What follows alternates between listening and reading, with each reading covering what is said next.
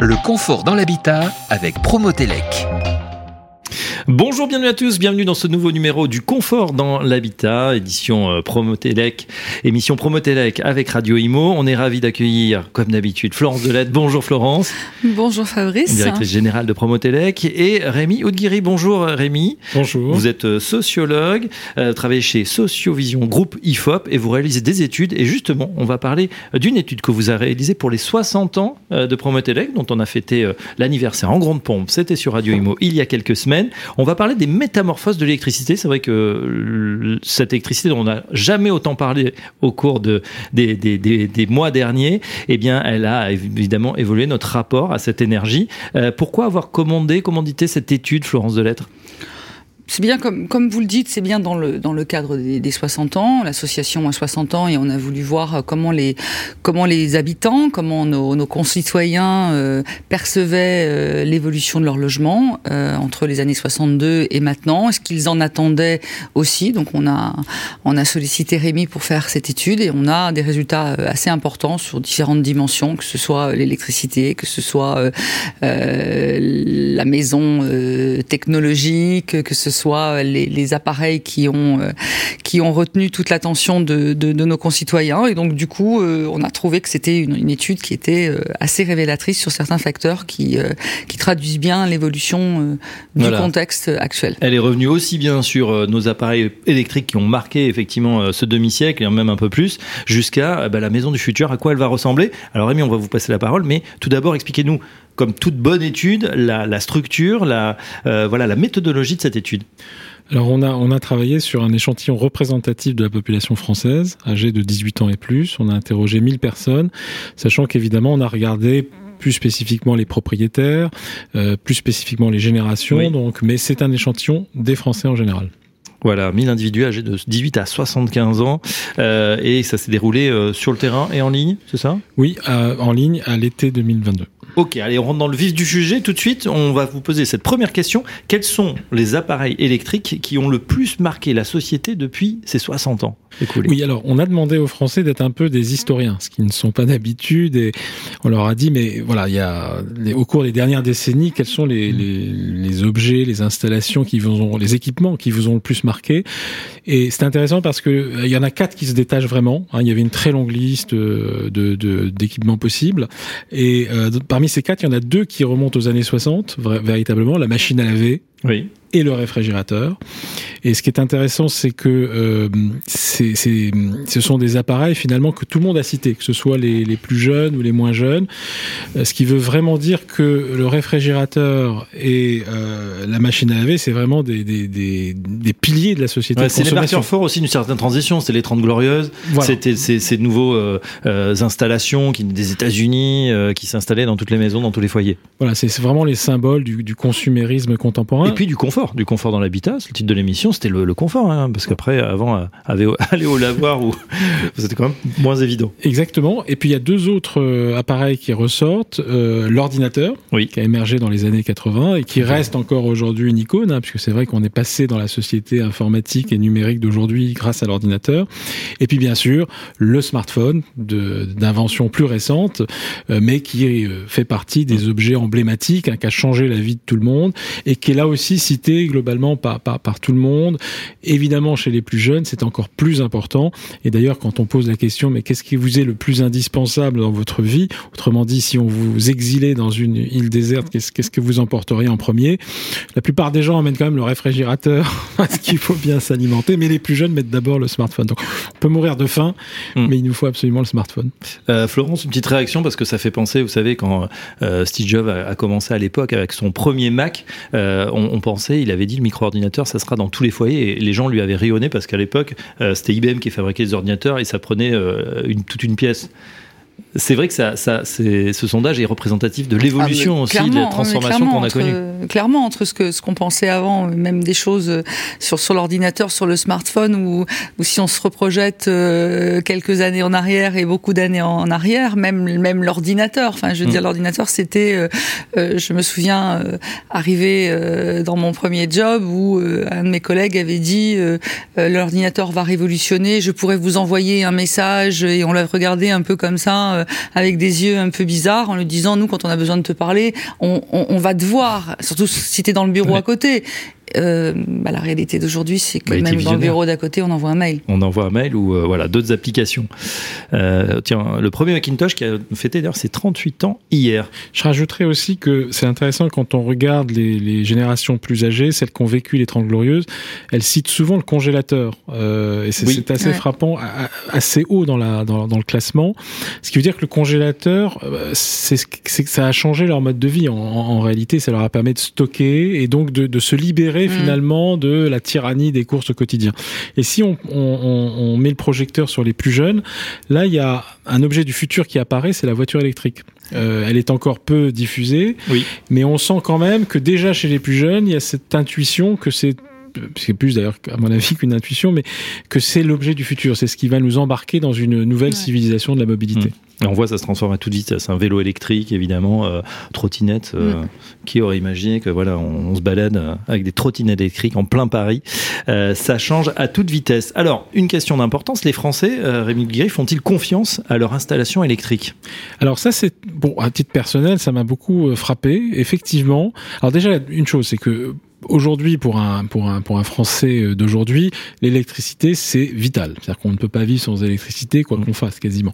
Vrai. Euh, et ils le reconnaissent, ils en sont tout à fait conscients. Donc, donc, donc la période qu'on traverse actuellement les, les rend un peu fragiles et vulnérables. Ça, c'est ce qu'on voit très bien en, en- creux dans l'étude.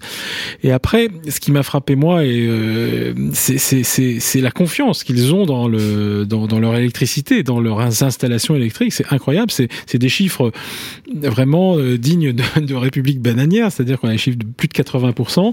Et, dans le détail, quand on essaie de comprendre, mais pourquoi ils ont tellement confiance dans leur installation électrique, ils ont confiance dans le fonctionnement, ils ont confiance dans le fait qu'il y a une puissance aujourd'hui qui fait qu'ils peuvent faire marcher euh, de nombreux appareils électriques en même temps.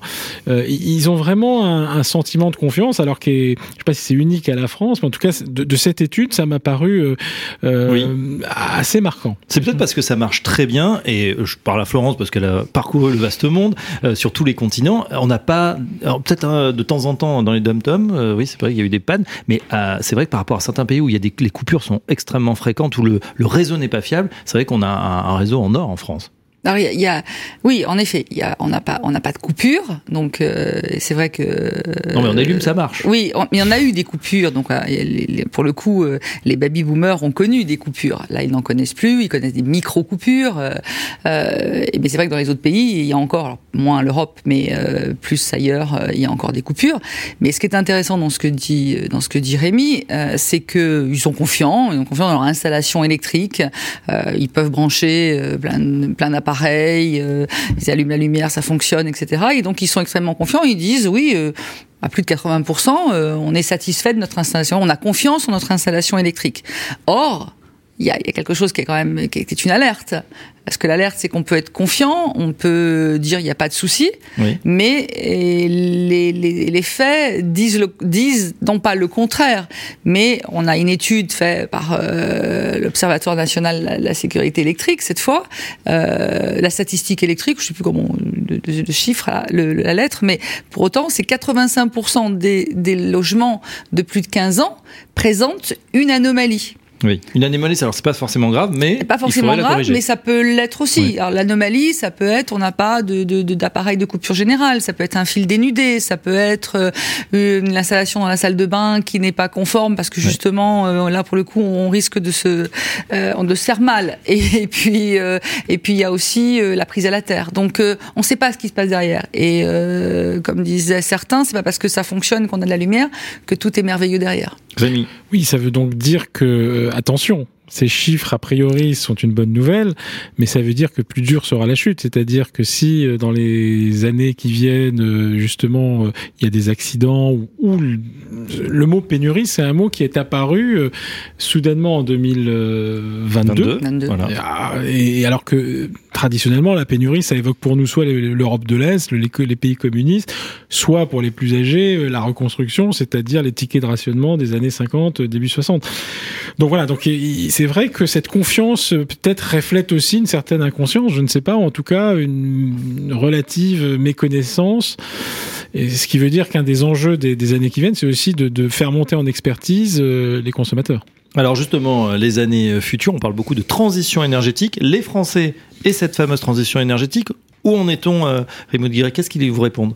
Alors, ils sont. Alors aujourd'hui, il y a, a, plus, euh, il y a plus d'ambiguïté. Tout le monde est conscient qu'on est embarqué dans une crise climatique et plus généralement écologique qui nous oblige à euh, changer nos modes de vie. Donc tout le monde est d'accord sur l'idée qu'il va falloir aller vers une transition euh, euh, énergétique. Après, là où il y a matière à débat, c'est le rythme et l'ampleur de cette transition. Bon, ça, c'est les années qui viennent qui vont qui vont le montrer. Après, alors dans une enquête, dans une autre enquête, on a on, a été frappé du fait que quand on demande aux gens finalement qu'est-ce qui est le plus prioritaire aujourd'hui dans ce, vaste mouvement de la transition euh, écologique, la première chose qu'ils mettent en avant, c'est l'isolation mmh. thermique des logements. C'est vraiment, euh, il y a cette conscience que en faisant ça, on va pouvoir vraiment réduire l'empreinte carbone, mais je pense aussi on va pouvoir faire des économies. Donc les deux sont, sont, liés. Et ce qu'on voit très bien dans, dans, dans, dans l'étude pour Promotelec, c'est que euh, notamment les propriétaires, parce que ce sont eux qui sont les premiers concernés, sont tout à fait conscients qu'il faut aller vers ça. Beaucoup sont, ont l'intention de le faire dans un horizon de temps qui est de, de 5 ans. Euh, après, l'enjeu, ça va être de mmh. dégager des moyens. En période d'inflation, évidemment, le, le, le, euh, le pouvoir d'achat se, se, réduit. Donc, il va y avoir un enjeu de dégager des moyens financiers pour le faire. Euh, et puis, l'enjeu des aides également, qui existent et dont l'étude montre qu'elles ne sont pas toujours connues. Euh, c'est un grand paradoxe de notre époque de d'hyperinformation. On a l'impression que tout est connu, mais en réalité, des ah, gens qui ont droit à des aides et qui pourraient justement réaliser leur, leur, leur intention, bah, il y a aussi un enjeu de, de, communication très fort. On a beaucoup parlé sobriété, ou euh, voilà qu'il fallait euh, peut-être diminuer sa consommation, notamment face à un hiver qui pourrait être rigoureux. Alors il l'a pas été jusqu'à ces derniers jours. pour autant, les, les Français ils s'engagent aussi dans cette démarche de, de sobriété. Ils le font volontairement, ils le font pour des raisons écologiques, pour des raisons économiques. Ils le font pour les deux, mais très largement pour des raisons économiques. Mais à la limite, euh, peu, importe le chemin, euh, au final, c'est la, c'est la destination qui, qui est importante. Et, et, et, même, je peux dire que, euh, au vu de cette étude et d'autres études qu'on réalise chez Sociovision, c'est que le meilleur allié de l'écologie aujourd'hui, c'est l'économie. C'est que plus les gens seront amenés à faire des économies, plus ils seront sobres de, mm. de, de, facto. Alors, évidemment, une sobriété qui dure et qui, n'est, et qui est subie n'est, pas souhaitable non plus. Mais il y a peut-être un, il y a peut-être une leçon positive à, à retirer de l'année 2022, c'est que ce mot de sobriété, qui, comme le mot pénurie, euh, est, est, apparu et ouais nouveau en tout cas qui s'est imposé. C'est un peu la réponse positive à la pénurie. La pénurie, ça serait vécu de façon négative, mais la sobriété, c'est une démarche.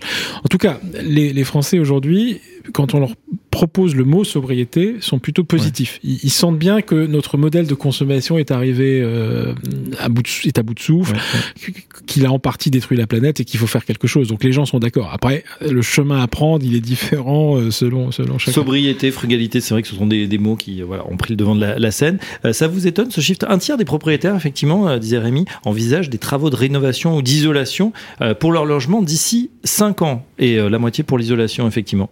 Bah, je trouve que je trouve que le, le, chiffre est élevé et ça montre bien aussi ce que, comme disait Rémi, Rémi la, la prise de conscience qu'on a, quel que soit euh, quel que soit l'objectif, économie, euh, participation à la transition euh, écologique, sobriété, etc. Toujours est-il que ça ne, ça ne, laisse personne insensible. Donc ils ont bien l'intention de, de faire quelque chose qu'ils ont bien compris que d'une part ça va ça va réduire leur budget et que et que deuxièmement bon peut-être que lointain encore que on voit dans les pourcentages que c'est pas si loin que ça, il contribue aussi à l'effort, euh, à l'effort euh, de, de, protection de, de, de, la planète. Donc euh, après, Rémi disait, toutes les aides ne sont pas ne sont pas connues. C'est vrai qu'il y a beaucoup d'aides, c'est vrai qu'on en parle beaucoup. Je crois qu'on est même noyé par ces par ces informations. Peut-être parce que nous on est du secteur, donc on, peut-être qu'on les regarde encore plus. Mais c'est vrai que il y a des chemins qui sont parfois un peu compliqués, même si on a essayé globalement, le gouvernement a essayé de de, de simplifier les, les, les processus. Et puis après, il y a autre chose, c'est que bon, il y a des aides, mais il y a des restes à payer aussi. Donc euh, là aussi, l'étude l'étude le montre. Hein, euh, euh, quel montant souhaiteriez-vous consacrer justement, alors que ce soit euh, l'isolation, que ce soit le changement de chauffage, etc. Alors bien sûr, hors aide, on est autour de 5 000 euros, 5 000. Ce, qui, ce qui est déjà ce qui est déjà bien, mais bien sûr, ça dépend de ça dépend de l'ampleur des travaux à réaliser, du chauffage à mettre en place, remplacer du fuel par une pompe à chaleur ou, donc ou un minima pour résumer, par il y a un consensus sur cette sobriété, sur cette décarbonation, donc motif plus peut-être économique, écologique, quoique ça peut se, se recouper. On est prêt à faire l'effort à concurrence de 5000 euros, mais plus ça va être compliqué mm. parce qu'évidemment on regarde aussi ce qu'on ce qu'on va devoir débourser euh, et puis peut-être encore simplifier les aides, même s'il y a eu un, effort. Euh, on parle également, euh, Rémi Avec vous et cette étude euh, Sociovision de la maison du futur. Alors c'est intéressant puisque là on est encore en pleine transition. On peut évidemment se projeter et rénover sa maison, mais si voilà, à quoi aspirent les, les Français? À quoi ressemble cette maison du futur? Alors pas tout à fait à l'image qu'on en avait il y a encore quelques années. moi, j'ai vécu pendant des décennies euh, le, le, le, grand fantasme, c'était la maison high-tech. je, je, me suis toujours pensé à mon oncle Jacques Tati dans les années 60, euh, cette maison où tout communique, euh, tout, tout, tout intelligent. Donc, c'était une sorte de préfiguration de ce qu'on appelle aujourd'hui la maison connectée. Et, et, donc, il y a encore quelques années, on, on avait quand même cette image qu'on allait aller vers des maisons intelligentes, en fait. Et alors, ce qui est très frappant, c'est que c'est pas du tout ce qui fait rêver les, les, les Français il n'y a pas vraiment de vision dominante. C'est-à-dire qu'on peut pas dire qu'il y a un modèle qui s'impose dans l'étude, mais on voit bien que le, dans, dans ce qui s'impose comme les idées importantes, il y a l'idée d'une maison écologique quand même. Et qu'est-ce que les Français ont en tête quand on, on parle de maison écologique? C'est une maison où on produit tout ou partie de son, son énergie justement. Hein, C'est-à-dire euh, donc euh, une maison où on n'est pas dépendant. Donc il y a une forme, un, rêve d'indépendance, de maîtrise, mais il y a aussi un, rêve d'écologie qui, se lie là. Il y a une deuxième, une deuxième ambition, et notamment chez les baby boomer, c'est une maison où on peut vivre le plus longtemps possible. C'est-à-dire où on, on, ne passe pas par la case EHPAD, si vous voulez, qui est devenu un peu le repoussoir. On peut rester chez soi le plus longtemps possible. On veut rester chez soi le plus longtemps possible, donc il faut installer la maison, d'équipements qui permettent, quand on vieillit, d'y être euh, à son confort. Et puis une, maison qui, qui, nous, qui, nous, qui nous sécurise. Et euh, quand on a testé le, plutôt les images d'une maison ultra connectée où on peut tout contrôler à distance, etc., là, les, les, scores sont très faibles. Euh, on l'avait déjà montré dans une précédente étude pour Promotelec, euh, et on avait expliqué ce, ce, ce, cette, cette, espèce de, de, de peur. C'est la peur de la maison espionne. C'est-à-dire, euh, à partir du moment où, où, tout est intelligent c'est vous, tous les appareils sont connectés, euh, euh, vous avez le sentiment de plus être chez vous. Or, s'il y a bien un, un, un, lieu où les gens ont envie de se sentir libres, c'est chez eux. Donc, mmh. d'où leur, leur, leur réticence, non pas totale, hein, parce qu'il y a de l'intelligence intelligence dans, dans, dans les maisons aujourd'hui. Et il y en aura d'ailleurs sans doute plus euh, dans les années qui viennent. Mais on voit bien qu'il faudra qu'elle soit connectée à un bénéfice qui soit pas nécessairement un bénéfice individuel, mais ça peut être un bénéfice collectif comme l'écologie. Oui, il y a besoin d'intelligence aussi pour ajuster la consommation électrique. Ça, on en a besoin, le fameux grid en particulier. Exactement. C'est pour ça que plutôt que de parler de smart euh, home, je, je, dirais smart mm. green home, c'est-à-dire une, une, une ouais. intelligence mise au service de la maison verte. Idée forte en tout cas, cette maison du futur, elle est pratiquement en, en économie positive au niveau de l'énergie. Euh, c'est intéressant de, de, de, que voilà, les Français idéalement euh, voudraient avoir cette, ce type de maison.